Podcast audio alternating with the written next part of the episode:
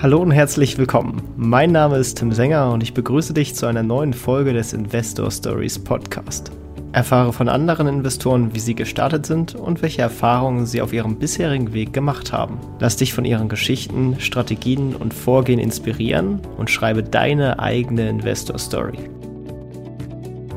An dieser Stelle möchten wir dir einen weiteren Werbepartner von uns vorstellen, und zwar Finanzguru. Wäre es nicht klasse, wenn du deine Einnahmen und Ausgaben und dein gesamtes Vermögen jederzeit im Blick hättest? Du auf Knopfdruck all deine Ausgaben kategorisieren und analysieren könntest? Du genau wüsstest, welche Verträge du hättest und diese bei Bedarf sogar mit einem Fingertipp rechtssicher kündigen könntest? Geht nicht? Geht doch. Denn mit der Finanzguru-App kannst du all diese Dinge ganz einfach umsetzen. Und das Beste, die App ist für dich dauerhaft kostenlos.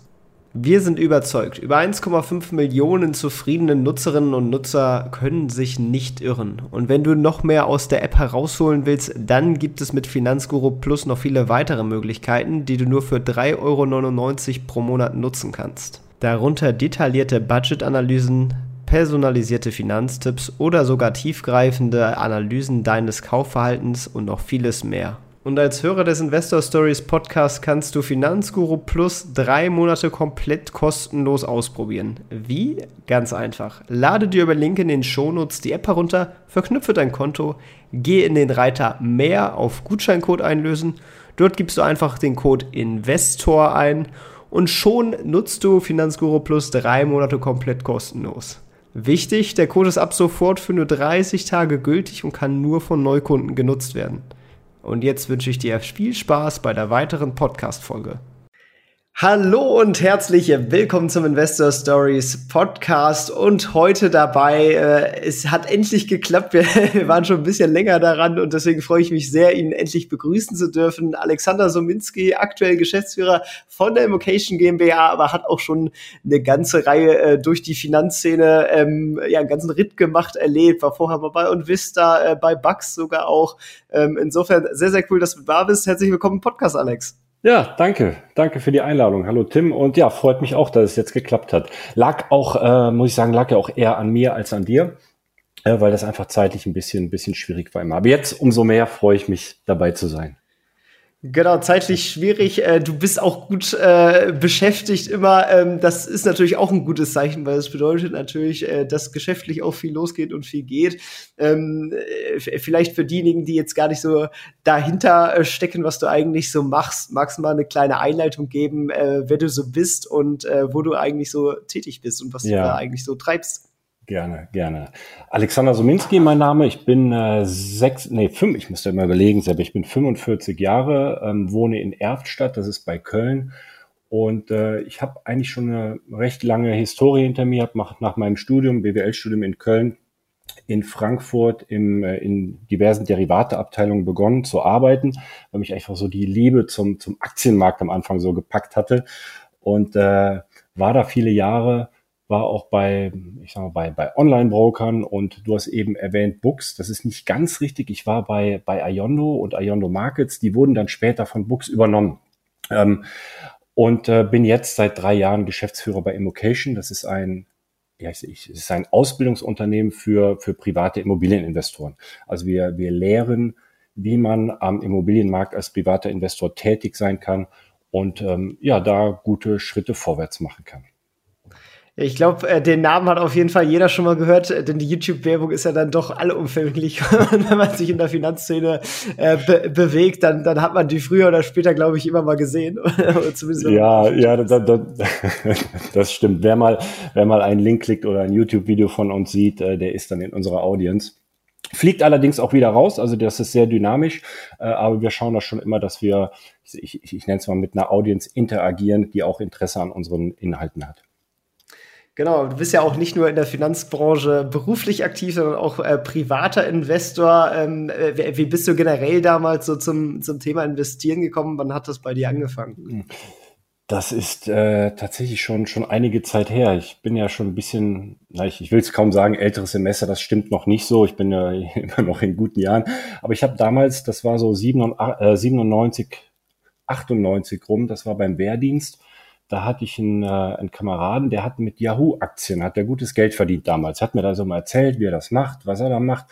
Und äh, da habe ich dann irgendwie so gedacht, das, das will ich auch. Und habe mich da so anfangs äh, versucht mit zu beschäftigen, wie das so funktioniert zu dieser Zeit war das alles noch ein bisschen anders. Also da gab es noch nicht so die, die Online-Broker. Ähm, man hat in den Zeitungen die, die Tagesvorkurse sich angeschaut oder man ist zu den Banken selbst hingegangen. In den Schaufenster waren dann die, äh, die Aushänge mit den Kursen vom Vortag. Das war so die Zeit, wo ich angefangen habe. Also eigentlich so mitten in der, in der neuen Marktzeit. Und das hat mich ziemlich, ziemlich angefixt. Ich habe auch, ähm, war auch aktiv am neuen Markt, habe ja dann äh, während dieser Zeit, weil ich das Ganze auch, ähm, weil ich eigentlich so den ganzen Tag dann irgendwann auch die Kurse verfolgen wollte am Computer, habe dann ähm, als Student neben dem Studium beim Finanzportal OnVista auch angefangen. Und äh, das, das war eigentlich so der ganze Start, wie ich, wie ich ähm, ja mit Aktien so in Berührung gekommen bin. Und äh, muss dazu aber auch sagen, so diese ganze Anfangszeit, die ist am Ende ziemlich in die Hose gegangen. Also das, was am neuen Markt, ähm, ich sag mal, alle, die so in dieser Zeit angefangen haben oder dabei waren, die äh, können das wahrscheinlich nachempfinden. Ähm, alle so diese, bei den meisten, die ganzen Gewinne, die da entstanden sind, die sind auch relativ schnell dann am Ende wieder in sich hineingeschmolzen. Und äh, ich war aber trotzdem angefixt. Ich war, bin dabei geblieben, war aber irgendwie die ganze Zeit auch skeptisch, weil ich eben das, was ich gewonnen hatte oder wie gewonnen, so ähm, auch wieder weg war und auch ähm, ich von meinen Eltern ähm, mitbekommen habe, miterlebt habe, wie sie in die, in die zweite Tranche der Telekom-Aktie investiert hatten damals und auch ein bisschen Geld für mich dort angelegt hatten und das Ganze dann auch, ich nenne es mal, auch in die Hose gegangen ist oder missglückt ist. Deswegen war ich irgendwie anfangs auch immer skeptisch, aber der Markt hat mich gepackt und ich wollte mich unbedingt so mit dieser Materie beschäftigen und insbesondere so mit der Fragestellung, warum scheitern eigentlich Menschen am, beim Vermögensaufbau oder am Aktienmarkt auch im Speziellen. Und ja, so ging es dann irgendwie weiter und ich bin dann zum Emittenten, ähm, ähm, zum Emittenten für strukturierte Produkte für Derivate gegangen. Und da war ich dann lange Zeit, die meiste Zeit in Frankfurt, aber auch mit ähm, mit, mit, äh, mit, ja, mit Anwesenheiten. Na, wie, wie ist das Wort? In, äh, in London und Zürich dann auch. Ja, das ist ja. sehr, sehr cool. Das ist ja auch wirklich ein, äh, ein Thema dann, äh, was man so als Learnings äh, aus so einer Krise eigentlich ähm, ziehen kann. Äh, inwiefern hat sich das auf deine Anlagestrategie äh, ausgeübt? Also ich kann mir mal vorstellen, am, am Anfang warst du wahrscheinlich noch ein bisschen äh, kurzfristiger Tradiger unterwegs, gerade so im neuen Markt. Ähm, wie wie ging es danach weiter, beziehungsweise wie hat es sich entwickelt? Also es hat also ich, ich war immer, ich war immer versucht, da Investmentchancen zu suchen und auch die Aktien rauszufinden, die sich gut entwickeln. Es war nur damals so in der Zeit, ähm, man hat ja als, als Student oder als Berufsanfänger hat man ja einfach nicht so viel Geld, womit man einfach hantieren kann. Und da ist man dann schon so, ich, ich nenne es mal so ein bisschen als Glücksritter auch unterwegs.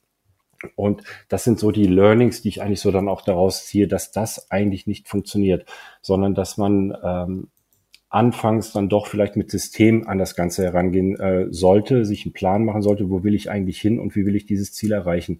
Also bei mir war es tatsächlich so, dass ich auch äh, gute Portfolios aufgebaut habe, aber dann doch auch immer, wenn ich Geld brauchte, weil ja, es, es kommt ja eigentlich immer mal wieder was dazwischen, wo man an sein Erspartes ran muss, auch immer wieder Aktien verkaufen musste. Und ähm, da, ich sag mal, diese, diese Longview oder die, die, ähm, diese lange Historie damals nicht vorweisen konnte. Und das war, das war eigentlich sehr schade. Verstehe. Wie sieht's denn heute aus? Weil gerade äh, du, du, warst ja viel bei, bei Banken und so weiter, hast jetzt eben Derivatebereich gesagt, äh, dann später Brokerage. Ähm, das ist ja alles sehr aktienmarktorientiert. Jetzt bist du bei einer Immobilienfirma. Ähm, war Immobilien schon früher auch ein Thema oder äh, war das das so? Ja, also vielleicht, vielleicht zum einen, also ich bin im Aktienmarkt bis heute treu geblieben. Also ich bin, bin dran, habe meine, ich sag mal, mein, mein System so weit umgestellt, dass ich einfach langfristig Aktien, die ich kaufe, die werden, die, die, die bleiben im Portfolio, die, äh, die werden gehalten und bauen sich über die Zeit auf und haben sich zum Teil auch zu einem ganz guten Zahlungsstrom entwickelt. Ähm, aber es war dann tatsächlich so, ähm, als ich meinen ersten Bonus bei der, bei der Bank bekommen habe, habe ich dann überlegt und aus diesen Erfahrungen, die ich da ähm, vielleicht auch als, ähm, als, als Glaubenssatz, den ich dann irgendwann abgelegt hatte, aber weil ich gemerkt hatte, dass meine Eltern mit der, wie gesagt, mit der zweiten äh, Tranche da, ähm, ich, ich sag mal, einen Griff ins Klo gelandet hatten, der Telekom-Aktie und ich am neuen Markt Geld verloren hatte, war ich ein wenig gehemmt, ähm, ich sag mal, eine größere Summe am Aktienmarkt damals zu investieren und habe dann ähm, das, das Geld genommen und erstmal das, ähm, mein, ja, den, den restlichen Kredit meines Elternhauses für meine Eltern abbezahlt und den restlichen Teil habe ich genommen, um eine Immobilie anzufinanzieren. Und das war, also ich habe jetzt eben nochmal nachgeschaut, ich war 2006 beim Notar und 2007 war dann der Übergang äh, von Nutzen und Lasten. Also das war so der Startschuss da meiner ersten Immobilie. Und äh, ja, das hat eigentlich ganz gut funktioniert. Und äh, ich sag mal, in, in Anführungszeichen hatte ich so damals den Gedanken, das Geld äh, sicher anzulegen. Und so, es hat sich irgendwie schon so gefestigt, dass es gar nicht so unclever ist, ähm, dass man eine, eine vermietete Wohnung kauft, wo der Mieter den Kredit abzahlt und man eigentlich ganz automatisch nebenbei, ähm, ja, ich sag mal, spart, indem der Mieter ja für einen selbst die Tilgung übernimmt.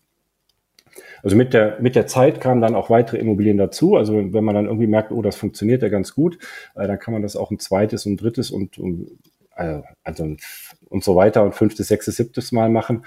Und ähm, ja, da bin ich eigentlich gut dabei geblieben. Mhm. Äh, sehr, sehr cool. Also, und das sind dann auch alles so ähm, Buy and Hold, quasi langfristige Vermietungsimmobilien oder bist du irgendwann mal auch auf andere Themen so, äh, dass du da selber mal mehr gemacht hast, Fix und Flip? Äh, ist das alles ein Thema oder ähm, ist es ähm, schon also das, die langfristige? Bei, bei, mir ist es die langfristige Vermietung. Also, ich habe zwei ähm, Immobilien zwar verkauft im, im Laufe der Zeit, die haben mich dann ähm, ordentlich nach oben katapultiert nochmal, weil auch der ganze Immobilienmarkt in den letzten Jahren auch sehr stark gestiegen ist, mal, mal abgesehen von dem Dip, den wir jetzt gerade haben. Aber das, das hat mich ziemlich nach oben katapultiert. Äh, und äh, ich, ich nenne es mal, also die eine, es war vielleicht ein langfristiger Fix und Flip. Also die erste Wohnung, die ich damals gekauft hatte, die habe ich dann nach äh, 13 Jahren verkauft und zwischenzeitlich habe ich die komplett saniert auch. Also die äh, wurde schön hergerichtet und dann äh, wieder verkauft. Hm wenn wir jetzt äh, so insgesamt äh, drauf äh, schauen auf dein Portfolio, äh, wie viel ist ungefähr am, am Aktienmarkt investiert ähm, und, und, in Immobilien, ähm, mhm. jetzt so quasi als, als Nettovermögen sozusagen betrachtet, abzüglich der Schulden, ähm, und, und hast gegebenenfalls noch, noch weitere Assetklassen ja, also, in deinem Portfolio? Es sind so ungefähr 90 Prozent ist, ist in Immobilien ähm, und 10 Prozent in Aktien. Und man muss dazu aber sagen, jetzt, ich sag mal, das Eigenkapital, das in den Immobilien steckt, das ist zum Großteil auch über Wertsteigerungen entstanden. Also es ist jetzt nicht das Eigenkapital selbst, das ich dort investiert habe, sondern einfach über die Zeit, das getilgt wurde, dass Wertsteigerungen ähm, einfach erfahren wurden in Immobilien, hat sich da zu diesem Verhältnis dann, dann ausgeprägt. Ähm, ansonsten habe ich eigentlich nichts weiter groß. Also ich habe äh, noch ein bisschen äh, Kryptos, aber einfach nur, um dabei zu sein, weil ich selbst verstehe das ganze Geschäft nicht und eigentlich habe ich irgendwann mal abgelegt, in etwas zu investieren, was ich nicht verstehe. Aber da habe ich dann tatsächlich ein bisschen was, einfach nur, um dabei zu sein, wenn dann irgendwie das dann doch in die Richtung geht und sich durchsetzt. Genau, und Strategie für die, ähm, äh, für die Wertpapiere ist dann auch eher so eine langfristige Buy-and-Hold-Strategie oder wie, wie bist du da in dem Bereich aufgestellt für, für die 10 Prozent? Ja, also das, ist, äh, das ist eine Buy-and-Hold-Strategie. Das sind zum Großteil sind das äh, Dividendentitel, die ich äh, mal gekauft habe. Das sind so Titel wie BASF, Rio Tinto und McDonalds. Ähm, aber ich habe auch größere Positionen in Berkshire Hathaway und Microsoft und da fließen jeden Monat über den Sparplan fließen da einfach ähm, entsprechende Beträge rein und das, das läuft einfach durch. Sehr cool. Ja, dann äh, sieht man natürlich aber auch, wo, wo der Schwerpunkt äh, bei dir und deinem Portfolio liegt, sei es auch äh, aufgrund der Wertsteigerung. Das ist ja dann am Ende auch dieser Hebel bei Immobilien, der dann besonders reinspielt, nicht natürlich nur bei, bei der Rendite, die man quasi auf die, auf die Mietrendite halt ge, geleveraged erzielen kann, sondern gerade, äh, wenn sich halt der, der Wert von so einer Immobilie ähm, erhöht, dann, dann steigt ja, sag ich mal, auch diese Wert der, der Eigenkapitalanteil überproportional. Ja, ich habe, ähm, wenn, wenn ich da kurz, in, in, entschuldige, ich wollte dich ja. da nicht unterbrechen, ich will da nur, sonst ist der Gedanke halt weg, weil ich habe ähm, ich habe mich damals einfach auch sehr viel mit, ähm, also ich sag mal so mit Behavioral Finance Themen beschäftigt und in der Fragestellung, warum einfach ähm, ein Großteil, ich sag mal, der, der aktiv handelnden Akteure am, am Finanzmarkt, warum die einfach nicht äh, langfristig erfolgreich sind. Und ähm, da spielen einfach ganz viele mentale Fallstricke rein, so wie Gier, Angst, Überheblichkeit. Und ähm, wenn das Portfolio irgendwann größer wird und einfach große, großen Schwankungen auch unterlegen ist, dann ähm, kommt man dann irgendwann auch an den Punkt, wo man überlegt, oh, ich habe jetzt Angst, mein Geld zu verlieren, wenn da was passiert, wenn das jetzt noch weiter, äh, weiter fällt. Und im, im Leben eines, eines langfristigen Investors kommt man einfach an diesen Phasen vorbei. Es wird einfach ähm, Bässen geben, ähm, Rückgänge am Aktienmarkt und die muss man halt überstehen. Und da muss man mental so gut aufgestellt sein, dass man das auch gut aushalten kann. Und das ist einfach auch der Grund, warum ich sage, die größeren Positionen sind da bei mir einfach in Immobilien drin, weil ich selber merke, ähm, ich kann das nicht einfach so wegtun. Also ich, ich schlafe dann schlechter, äh, wenn ich da so größere Schwankungen drin habe. Also das, das mag ich nicht so. Das gut schlafen spielt auch so ein bisschen jetzt auf meine folgende Frage, die ich nämlich dazu dann stellen wollte, an. Ähm, denn, denn wenn sozusagen dieser erhöhte Wertzuwachs besteht und man dadurch natürlich durch den Wertzuwachs halt mehr Eigenkapital, mehr Vermögen halt ausbildet, äh, ist ja auch die Frage, ne, verkauft man sozusagen, hält man, ähm, beleiht man sozusagen nach, um jetzt, sage ich mal, das Eigenkapital zu recyceln und halt noch mehr zu wachsen. Äh, ist das eine Strategie oder eine Frage, die du dir gestellt hast? Oder ähm, ist halt dieses gut schlafen wichtiger und dann, dann hältst du die lieber schuldenfrei und oder lässt die weiter halt abbezahlen ähm, und, und es sorgt halt mehr Also es gibt, es gibt da unterschiedliche Herangehensweisen. Also bei mir ist, eine, ist die Herangehensweise, dass ich da der Buy-and-Hold-Investor bin. Also das ähm, Portfolio ist schon mit äh, Krediten unterlegt, äh, die sich abbezahlen, aber ich gehe jetzt gar nicht so für mich auf meine Vermögensbilanz hinaus, dass ich, dass ich mich jetzt freue, dass die Werte so gestiegen sind, sondern ich versuche stetig den, den Cashflow auch im Hier und Jetzt auch zu, äh, zu optimieren. Das äh, ist für mich so die, die wichtigere Größe, dass ich monatlich einfach aus den Immobilien einfach einen Cashflow herausbekomme, anstatt den Vermögenszuwachs hier zu sehen, weil der ist eigentlich auch nur relevant, sage ich mal, in dem Moment, wo du vorhast, eigentlich auch die Immobilie entweder eine neue zu kaufen oder eine zu verkaufen. Also da ist äh, da, das, das trifft mich jetzt eigentlich gar nicht so und ich schaue da jetzt auch nicht auf die Schwankung, wobei man auch schwierig Immobilien jetzt ähm, im Wert bemessen kann, weil am Ende hat die Immobilie den Preis, den ein Käufer bereit ist zu zahlen. Also da kann man jetzt nicht bei bei irgendwelchen Portalen, die die Immobilie für einen bewerten oder Makler, die die bewerten, äh, sagen, die Immobilie hat jetzt den Preis oder man sieht irgendwie einen Tageschart wie bei einer Aktie. Sondern das sind da ganz andere ähm, Mechanismen, die da gelten. Auf jeden Fall. Ähm, da ist ja, sag ich mal, auch vor allem der, der, der Eintrittspunkt dann ja auch immer äh, sehr relevant. Und, und, und, das ist natürlich in der aktuellen Marktlage äh, sehr interessant, ähm, weil ja dann doch die Preise, hast du es eben auch schon ein bisschen angesprochen, einen Dip haben oder zumindest runtergeht, natürlich auf Reaktion der erhöhten Zinsen und dass halt sich dadurch halt, äh, ja, es halt teurer geworden ist, den Fremdkapitalanteil zu, zu stellen für die Immobilien.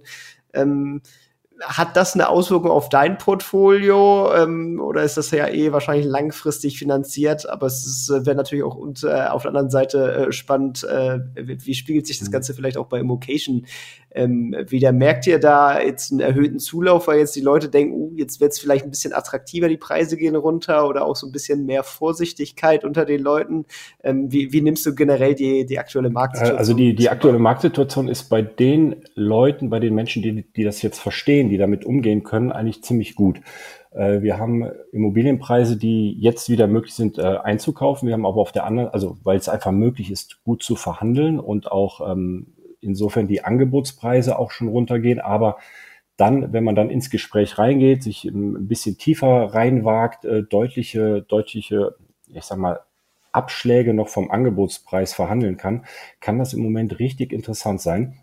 Dagegen steht, äh, wie du sagst, die, die gestiegenen Zinsen gerade, die ähm, das Ganze zumindest jetzt in den ersten Jahren wahrscheinlich auf ein Nullsummenspiel ähm, auslaufen lassen oder vielleicht sogar auf ein bisschen äh, negativ auslaufen lassen, das, was man hinzuzahlt.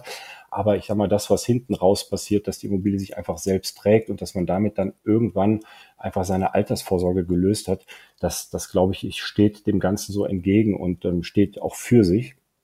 Und äh, es ist im Moment bei uns jetzt so, dass wir überhaupt gar keinen Geschäftseinbruch erleben. Also das Geschäft läuft sehr gut, das läuft nach wie vor. Ähm, das Thema ja, ich sag mal, in, in unserer Zielgruppe schon en vogue. Also wir haben äh, letztes Jahr zum ersten Mal beispielsweise ein, ein Festival vor Ort gemacht in München. Das werden wir jetzt im November äh, wiederholen zum zweiten Mal. Das ist jetzt nahezu ausverkauft. Also werden zweieinhalbtausend, ähm, ich nenne es mal Immobilienbegeisterte rauf, äh, ähm, uns besuchen. Also wir sehen da überhaupt keinen Einbruch in unserem Geschäft. Was ich allerdings äh, sagen muss, letztes Jahr äh, war es tatsächlich so. Also als dann im, im ersten Quartal die Zinsen gestiegen sind, als der Krieg losging, da ähm, war einfach die Unsicherheit sehr, sehr groß, dass ähm, wenn man das, das Heizungsgesetz, ich weiß nicht, ob es damals schon, ähm, also angeteasert war es auf jeden Fall und es war ja auch schon äh, in der Beschlussvorschlage oder im, im, im Koalitionsvertrag äh, drin. Aber es waren einfach große Unsicherheiten und da haben wir schon den Rückgang gespürt äh, in 2022. Aber ich denke, so interpretiere ich das jetzt, weiß eigentlich jeder, worauf man sich einlässt, äh, wie die Fakten eigentlich aktuell aussehen und man kann die ganze Situation ähm, in 2023 deutlich besser bewerten als in 2022. Ich denke mal, das ist auch ein, ein, wichtiger Fakt, dass es gar nicht mal nur die Zinsen sind, die da jetzt so, so einen Einfluss drauf haben, sondern halt eben auch diese ähm, Klimageschichten, Sanierung, Heizungsgeschichten äh, und das auch natürlich durch den Preisdruck über die Zinsen äh, die Leute auch verstärkt auf die Hebel schauen, die man natürlich in der Auswahl beeinflussen kann, was halt unter anderem ist, äh, wie ist denn das Haus, muss da bald irgendwas großer energetisch saniert werden, wie ist denn die Dämmung, wie ist denn überhaupt der, der Energieausweis, während man vorher vielleicht gedacht ja, Heizkosten lege ich ja sowieso um, aber am Ende äh, klar, wenn jetzt die Heizungskosten groß steigen und das Hausgeld, die Nebenkosten immer äh, größer werden, dann kann man natürlich auch weniger Kaltmiete nehmen, weil am Ende schaut ja gerade der äh, Mieter am Ende drauf, was er insgesamt für die Wohnung zahlen kann. Und, und wenn er sich jetzt die höheren Heizkosten nicht äh, leisten kann, geht er vielleicht zu der gleichen Wohnung lieber, die äh, geringere Heizkosten hat. Und äh, das, das spielt natürlich auch, glaube ich, jetzt so ein bisschen rein, dass es einen Unterschied gibt zwischen den Wohnungen, die jetzt vielleicht besser gedämmt sind, irgendwie an Fernwärme hängen, als, als die, wo jetzt noch äh, teure das stimmt, absolut. Man, man muss heutzutage oder in der jetzigen Zeit ähm, sich viel besser auskennen noch als früher. Also ich, ähm, ich sag mal, als ich damals 2006, 2007 meine erste Immobilie gekauft habe, da hatte ich noch wenig Ahnung gehabt. Also außer, dass ich irgendwie die Vorstellung hatte, der Mieter zahlt meinen Kredit ab. Aber ich habe auch ähm, während dieser Zeit auch viele Fehler gemacht, weil ich es einfach nicht besser wusste. Aber die Marktphase hat einfach diese Fehler äh, verziehen, weil alles ist halt gestiegen.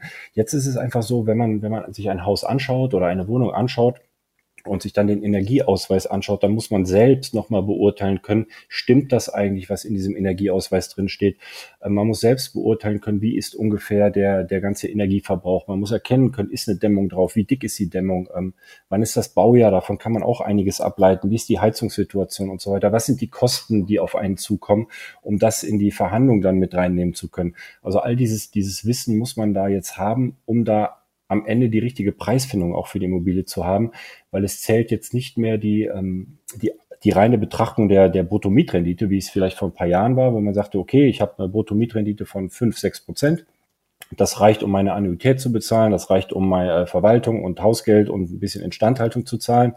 Ähm, mittlerweile kommt da einfach viel mehr äh, dazu, nämlich genau dieses, dieses ganze Sanierungsthema und ähm, eben auch die Kenntnis, was gibt es da eigentlich für Förderprogramme, ähm, welche Quellen kann ich da anzapfen, was kann ich umlegen, was kann ich nicht umlegen und wie ist vor allem der Standort in die, in die Zukunft gerichtet, auch in, in Bezug auf, auf Bevölkerungswachstum und Zustrom.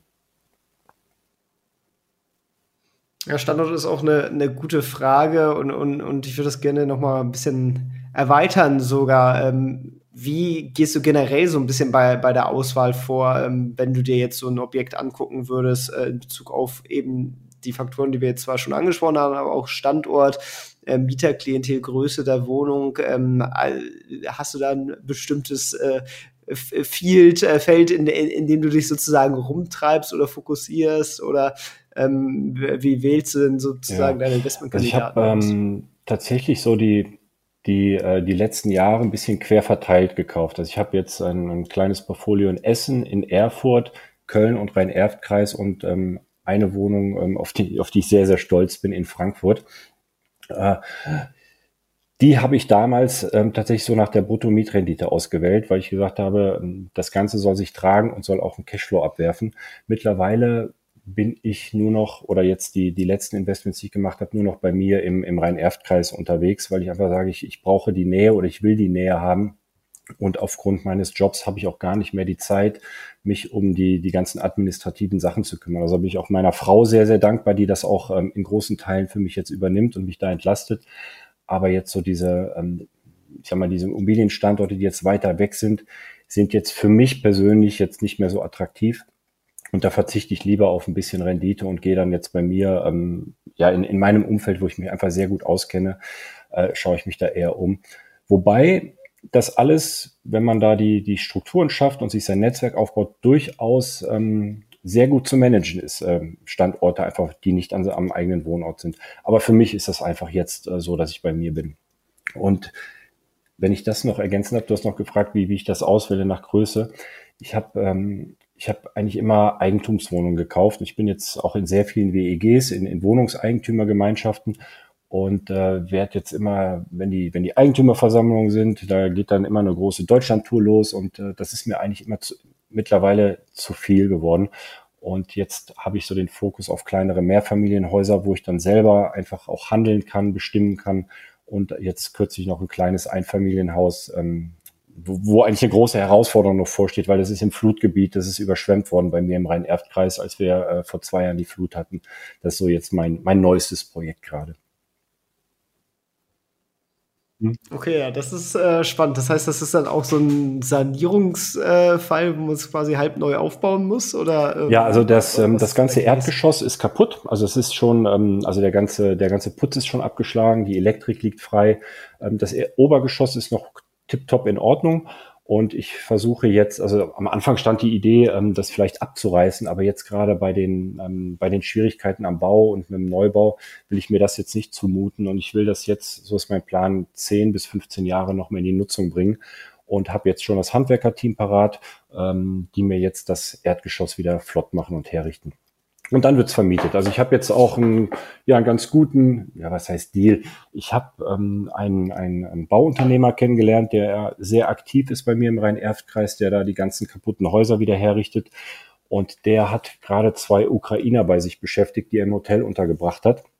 Und die sind jetzt drauf und dran und wollen ganz schnell bei mir das Untergeschoss wieder herrichten, weil dann gehen die da rein und dann ist es so eine, ist es so eine kleine, ja, Monteurswohnung dann. Und da ja, ist es so eine Win-Win-Situation, dass die mir das herrichten und können dann hinterher dann auch wohnen. Das ist ja cool. Da sind ja sogar die Incentives auch noch direkt so gesetzt, dass die, dass ja, das Ganze auch möglichst schnell ich, ja, Falls er das hört, ich, ich grüße an der Stelle praktisch. den Andreas. Ich habe natürlich dann noch einen kleinen Hintergedanken bei, dass ich dann möglicherweise auch Zugriff auf, auf seinen Trupp dann habe, äh, weil bei mir, also ich sag mal, wer, wer Immobilieninvestor ist, da, da ist halt immer irgendwas zu tun. Ne? Dann ist da was kaputt, dann muss da was gemacht werden, da steht da wieder eine Sanierung an, dann hat man da einen Mieterwechsel. Äh, und im Moment ist es halt schon ein Problem, äh, relativ kurzfristig äh, gute Handwerker zu bekommen. Hm. Äh, das Thema Fehler angesprochen und äh, gemeint, du hast äh, auch einige gemacht. Äh, viele wurden äh, verziehen, unter anderem durch die Marktphase. Was würdest du aber selber sagen, war denn bislang so dein größter Fehler? Ähm, ich ich würde es unterteilen im, in den Aktienmarkt und in den Immobilienmarkt. Also beim, beim Aktienmarkt würde ich jetzt so als Fehler naja, eigentlich, eigentlich sind es keine Fehler, weil ich, ich stehe ja heute da, ähm, wo ich stehe, weil ich genau diese Fehler gemacht habe. Aber ich, ich würde sagen, mich von meinen Emotionen habe leiten lassen. Also Aktien, die ich damals äh, gekauft hatte, da war beispielsweise in den 2000er Jahren auch Amazon und Apple dabei gewesen, dass ich die nicht einfach stur gehalten habe, sondern dass ich mich da auch von den Schwankungen habe verleiten lassen und äh, dann irgendwann der, der Angst dann auch nicht widerstehen konnte und dann auch verkauft habe dann irgendwann. Ähm, da bin ich jetzt sehr viel entspannter und relaxter. Ähm, aber ich denke, ohne diese Lerneffekte, wie gesagt, würde ich da jetzt nicht so stehen, wo ich heute stehe.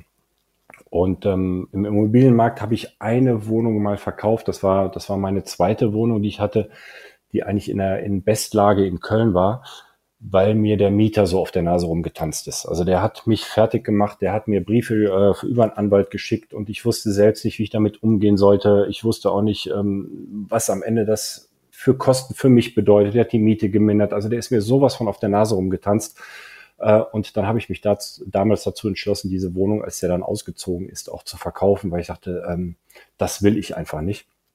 Und jetzt heute mittlerweile ist das halt, wäre das halt ein Mieter, der Ärger macht unter, unter mehreren Mietern und ich weiß, wie man damit umgeht. Ich weiß, äh, welchen Anwalt man da auch beauftragt oder wie man das Problem selbst löst und äh, wie man auch selbst in die Gespräche mit diesen Mietern geht, denn oftmals lassen sich so, lassen sich ja Lösungen auch recht, äh, recht gut finden, wenn man, wenn man sich einfach mal hinsetzt und ordentlich miteinander redet. Ähm, und im Nachhinein hat sich diese Wohnung halt auch, also ich mag es gar nicht sagen, aber die hat sich so bombastisch entwickelt in, in, in ja, es war Innenstadtlage in Köln, äh, dass ich die einfach so früh auch verkauft hatte, einfach nur weil, weil ein Mieter mir auf den Geist ging. Ja. Ja, ich glaube, das ist aber natürlich ein, ein, wichtiger Fakt. Äh, ich meine, das war auch ein Grund, weshalb ich meine eigene äh, Wohnung, die ich mal hatte, äh, verkauft habe und gesagt habe, Immobilien ist nichts für mich, weil es mir dann doch auch irgendwie zu anstrengend wurde. Gar nicht mal, weil ich mich und der Mieter nicht verstanden haben. Wir haben uns sogar sehr gut verstanden und ich hatte einen super Mieter aber es war halt auch eine, eine sehr kleine Wohnung mit viel Durchlauf und, und es gab so die ein oder andere Tücke und da hatte ich dann halt auch keine Lust auf den Aufwand und äh, da kann ja viel werden, äh, gerade wenn auch das Portfolio größer ist, dann äh, mag vielleicht äh, der, der Mieter gar nicht so reinfallen äh, aufs, aufs Gesamtportfolio, aber es nervt dann ja trotzdem. Äh, du hast jetzt schon gesagt, äh, du, du hast mittlerweile sozusagen äh, da, das Wissen, äh, die Kontakte, sag ich mal, zum Anwalt, äh, auch in anderen Bereichen, zum Beispiel das Handwerkerteam, ähm, die Kontakte dafür, äh, deine Frau unterstützt dich, hast du erwähnt, ähm, generell so das Outsourcing und, und welche Fähigkeiten hole ich rein, wie viel gebe ich ab, ähm, was ist da so ein bisschen dein Ansatz und wie findet man da so den richtigen Ansatz vielleicht auch für sich? Hm. Also mittlerweile ist, ist der Ansatz so viel wie möglich abgeben. Also ich konzentriere mich eigentlich, wenn ich aktiv bin, nur noch auf die Akquise und die äh, Bankgespräche, also die, die Finanzierung zu regeln. Und hinten raus ähm, ist das meiste dann entweder über Eigentumsverwaltung oder äh, sogenannte Sondereigentumsverwaltung oder eben ähm, über meine Frau abgedeckt, dass man da alles, ich sag mal, wenn, wenn jetzt nichts irgendwie explodiert oder ähm, irgendwelche Versicherungsschäden oder, oder größere Sachen sind, wo, wo ich dann am Ende dann doch eingreife, aber das meiste läuft dann da eigentlich so. Und das würde ich auch empfehlen, wenn es der, ich sag mal, wenn es die, ähm, die, die, die Miete hergibt, möglichst viel auch abzugeben, denn man muss auch seine eigene Zeit auch, ich sag mal, kalkulatorisch zumindest reinrechnen. Also es bringt jetzt nichts, wenn man sagt, ich möchte jetzt, äh, weiß ich nicht, 100 Euro sparen, wenn ich da jetzt drei, vier Stunden selbst Hand anlege und dann vielleicht andere Sachen bei mir vernachlässige und sei es nur meine eigene Freizeit, die ich vernachlässige, die ich aber einfach dringend zur Erholung brauche, ähm, denke ich, sollte man das schon gegen seine, seine, den kalkulatorischen Wert seiner eigenen Zeit setzen und dann überlegen, was gebe ich ab und was mache ich dann doch selber.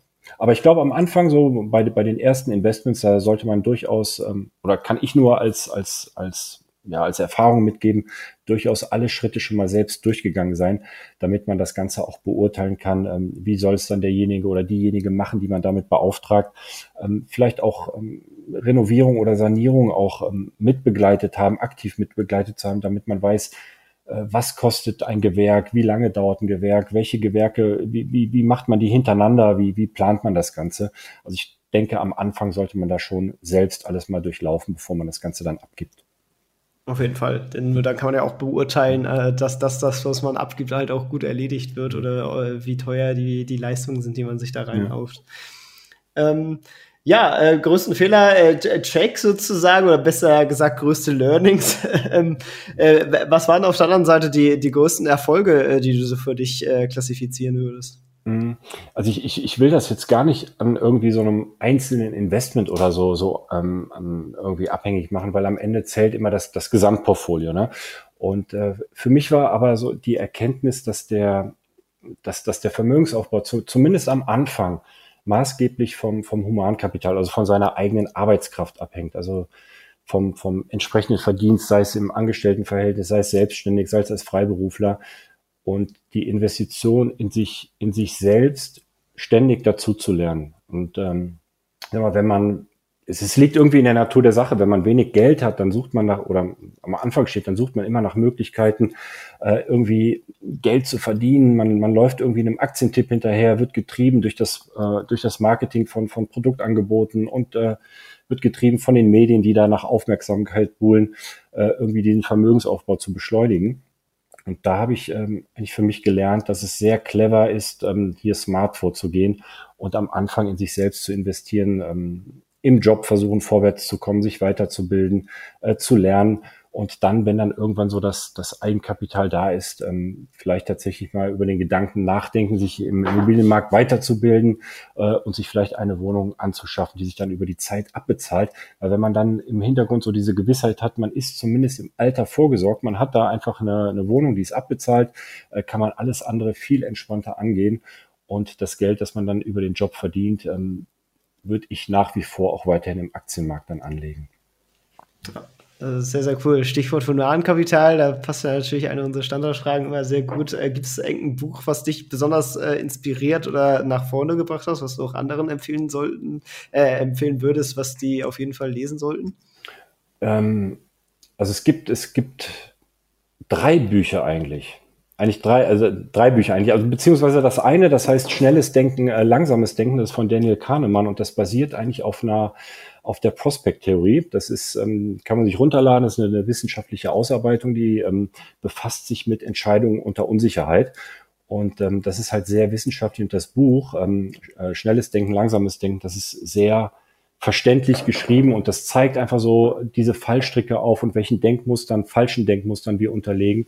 Und das hat mir ähm, gerade bei vielen Entscheidungen sehr geholfen. Das, das kann ich wirklich ans Herz legen, äh, sich das einmal äh, ja, in einer ruhigen Minute im Urlaub oder wann man Zeit hat, das äh, wirklich mal durchzulesen.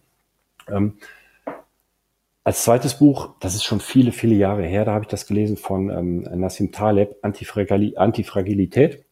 Es ist so, ich glaube, das ist das zweite Buch von ihm ähm, nach dem Schwarzen Schwan, äh, wo, wo er auch nochmal neue, es geht schon ein bisschen so ins Philosophische rein, wo er einfach Denkmuster aufzeigt, was, wie wäre die Welt eigentlich, wenn etwas nicht passiert wäre und ähm, darauf aufbauend ähm, seine Thesen aufstellt. Und das, das fand ich einfach sehr, sehr interessant, auch im Umgang mit seinen Investments und im Umgang ähm, damit, wie man eigentlich ähm, sich selbst aufstellt. Ja, und das dritte Buch, äh, das ist so, ja, ich, es wird in deinem Podcast, wird's oft, wird der Name Kiyosaki erwähnt und ich würde den hier an der Stelle gerne auch erwähnen. Und zwar gibt es ein Buch von ihm, ähm, das hat er zusammen mit äh, Tom Wheelwright geschrieben, das ist angeblich sein Steuerberater. Und das heißt, warum die Reichen immer reicher werden. Und das befasst sich ähm, eigentlich genau mit diesen Themen, dass man mit Fremdkapital oder dass man Fremdkapital nutzt, um seine Investments einfach auch abzuzahlen oder seine Investments zu hebeln. Und das habe ich für mich einfach aufs Immobiliengeschäft übertragen und ähm, finde das eigentlich ganz gut, in diese, diese Denkstrukturen einmal einzutauchen, um sich da vielleicht auch ein bisschen zu öffnen und es nicht so zu machen, wie es äh, jedermann macht. Sehr, sehr cool. Sind natürlich alle in den Shownotes äh, verlinkt, wer da also sich gerne mal reinlesen äh, möchte, äh, der kann das insgesamt äh, auch ganz interessant. Wir haben ja auch so eine Buchempfehlungsseite mittlerweile, also da auch mal auf der äh, Webseite äh, zusammen anschauen. Denn da sind äh, zusammengefasst alle äh, wiederholenden ähm, Buchempfehlungen, wie zum Beispiel der, der Kiyosaki, äh, die dann doch immer mal wieder hier im Podcast genannt werden soll. Äh, falls man also ein Geschenk für einen Freund sucht äh, zum Thema Investments oder auch sich selber mal was Neues raussuchen möchte, äh, der findet da die Empfehlungen von, äh, ja, mittlerweile über äh, 200, 300 Folgen äh, Investor Stories. Na gut, 300 haben wir jetzt, glaube ich, äh, äh, noch nicht ganz. da fehlen uns jetzt noch die 50 Folgen, aber ähm, über 200 Folgen äh, sind wir da äh, mittlerweile zusammengetragen. Also äh, ganz, ganz spannend. Und was auch finde ich immer sehr, sehr spannend ist, ist äh, unser Neu äh, Neustart-Rollenspiel. Ähm, wenn wir jetzt sagen, äh, du wachst noch mal im Körper einer anderen Person auf, äh, bist noch äh, ganz jung in deinen Zwanzigern, ähm, hast 2000 Euro netto verdient und noch 10.000 Euro auf einem Tagesgeldkonto, hast allerdings dein Netzwerk nicht mehr oder sonstige Kontakte und musst sozusagen als neuer Mensch noch mal neu starten. Wie würdest du es angehen? Du hast denn noch dein heutiges Wissen? Ja, ähm, im, Im Grunde fasse ich, fasse ich jetzt noch mal ein bisschen so zusammen. Also ich würde mich ich würde jetzt, wenn mit, mit, mit dem Verdienst von 2000 Euro, würde ich jetzt erstmal nichts irgendwie versuchen, mich zu kasteien und zu sagen, ich, ich lege was darüber und spare oder mach da und versuche da was aufzubauen, sondern ich würde äh, mich wirklich hier an der Stelle auf meinen Job konzentrieren und versuchen, in den ersten Jahren einfach Fortschritte zu erzielen. Ähm, das, das geht dann darum, ähm, ja, ich sag mal, der Abteilung oder dem Chef, den man da hat, äh, so viel Arbeit abzunehmen, dass man sich in gewisser Weise irgendwie auch unverzichtbar macht, dass man einfach wirklich da nach vorne kommt. Und wenn man dann merkt, man kommt nicht nach vorne, dass man sich dann auch anderweitig umschaut und einfach sagt, ähm, ich will jetzt in den ersten Jahren äh, wirklich mal Meter machen. Ähm, das ist so eigentlich so meine Erfahrung, wo ich jetzt sage, dass das würde ich anders machen, weil ich habe sehr viel Energie in, in viele andere Sachen damals gesteckt hatte äh, äh, ganz viele lose Enden, die ich da versucht habe umzusetzen. Das hat mich, hat mich irgendwie ziemlich, ziemlich, äh, äh, ziemlich viel Energie gekostet. Also es ist so aus, aus meiner Erfahrung jetzt so der, der größte Hebel da, sich wirklich auf seinen Job oder auf das, was man tut, wirklich zu konzentrieren und da ähm, einfach große Fortschritte zu erzielen. Und parallel ja, in, würde ich in mein Wissen investieren. Und jetzt für mich aus meiner Historie oder in, in meinem ähm, Erfahrungsschatz würde ich mir überlegen, wie ich mir Wissen am Immobilienmarkt aneignen könnte, denn sobald ich dann genügend gespart habe, ich sage mal nach drei, vier, fünf Jahren, vielleicht klappt das dann, äh, dass man da vorwärts gekommen ist, äh, hat man dann vielleicht auch das erste Eigenkapital für die erste Immobilie beisammen, dann würde ich da anfangen, auch ein Portfolio aufzubauen.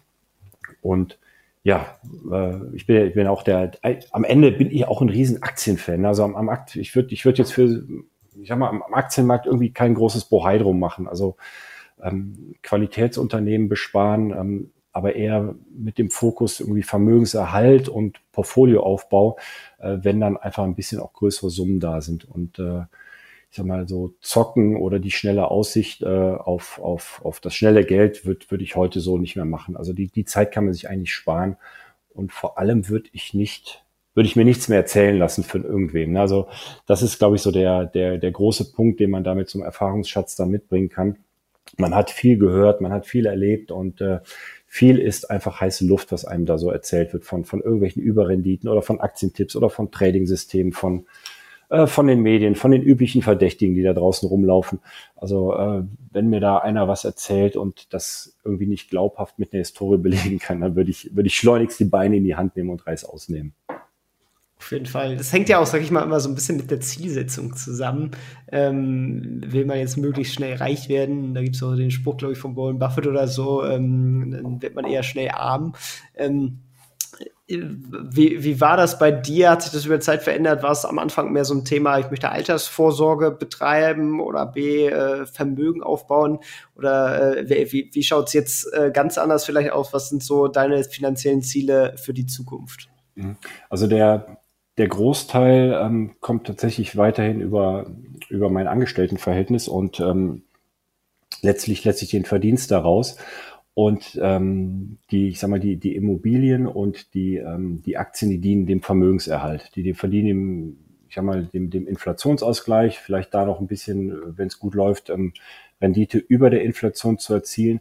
Aber es ist nicht so gedacht, um jetzt ähm, neben dem Job zu sagen, das löst jetzt mein, mein Job ab. Also mittlerweile hat das eine gewisse Größe erreicht, wo ich sagen würde, wenn ich jetzt alleine wäre, wenn ich jetzt keine Familie ähm, hätte und auch nicht die Verantwortung hätte, dann äh, würde es ähm, wahrscheinlich auch ausreichen.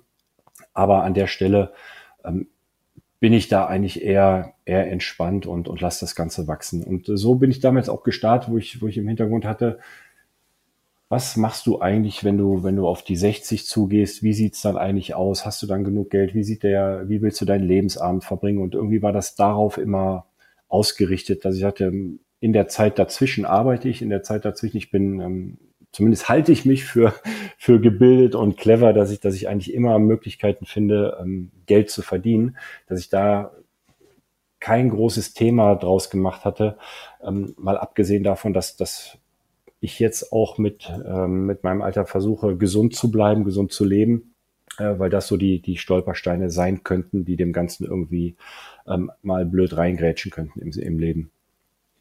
Sehr cool.